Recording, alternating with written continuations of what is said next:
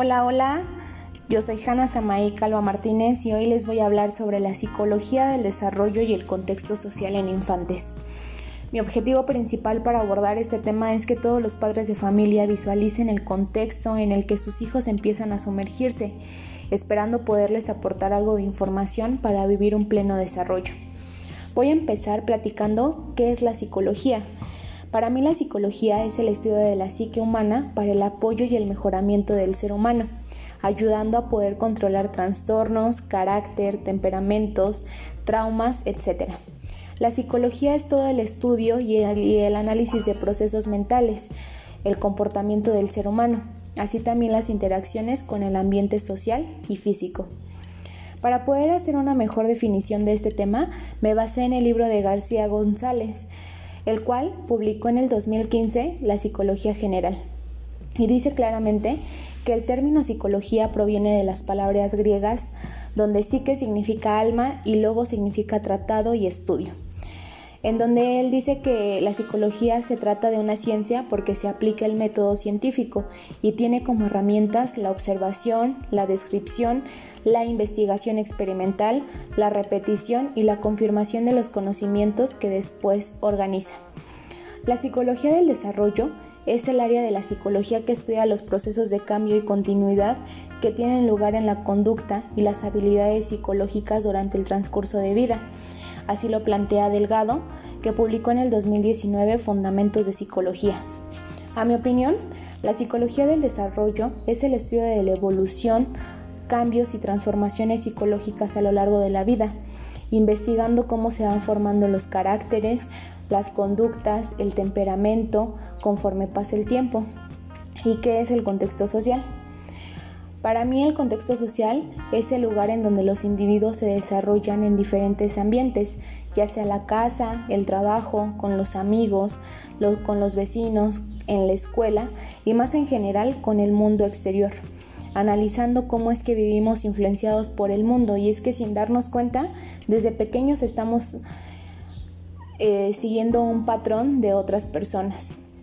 Como bien, el desarrollo humano es todo un cambio a lo largo de la vida en donde participan los individuos en contextos particulares.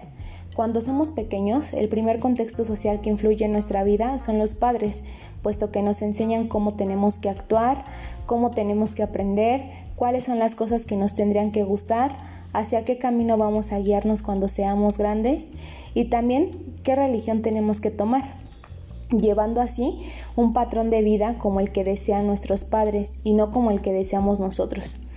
Desde pequeños nuestra vida está influenciada por la escuela, por nuestros maestros, por nuestros compañeros, perjudicando nuestras verdaderas metas.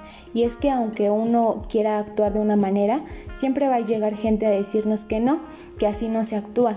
Y entonces nos confundimos y pensamos que lo que nosotros hacemos está mal y vamos por la vida haciendo lo que la demás gente quiera, porque nosotros estamos mal. Y esto no tendría que pasar. Mi tema va dirigido a todos los padres de familia y a todos los docentes que colaboran en nuestra vida escolar, aportando a ellos información de cómo el contexto social sí influye en la vida de los individuos.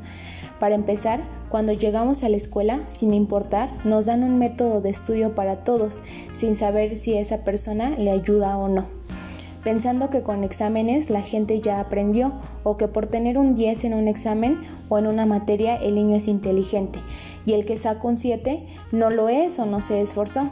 Y es que así nos van enseñando, nos meten en la cabeza que si sacamos un 7 quiere decir que no sabemos, que no somos inteligentes, pero no nos ponemos a analizar por qué es que se le complica sacar una mejor calificación.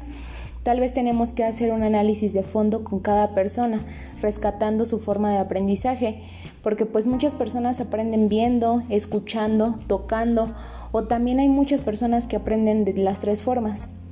Pero si no nos damos cuenta, perjudicamos el desarrollo y las metas de las personas. Hoy mi solución a este problema es que la gente investigue más, se informe para poder ayudar a las demás generaciones a poder encontrar su propia meta. Espero y mi tema haya podido ayudar un poco a clarificar las dudas que muchas personas han de tener. Espero que la gente se dé cuenta que no podemos ir por la vida influenciando los pensamientos de, los pensamientos de otras personas.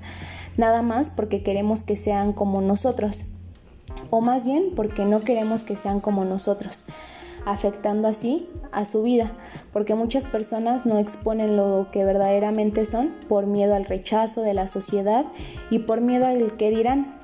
Tenemos que brindarle confianza a la sociedad, ayudarlos a ser quien verdaderamente son y no darles miedo o criticarlos por cómo actúan, por cómo se visten o quiénes son verdaderamente. Espero hayan disfrutado este audio. Muchas gracias a todos. Esto no lo hubiera podido lograr sin información importante de libros. Y uno de los principales y el que más me gustó fue el de Eugenia Faz, que publicó en el 2018 Psicología del Desarrollo de la Niñez.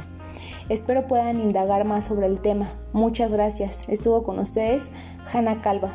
Espero estén pasando un hermoso día.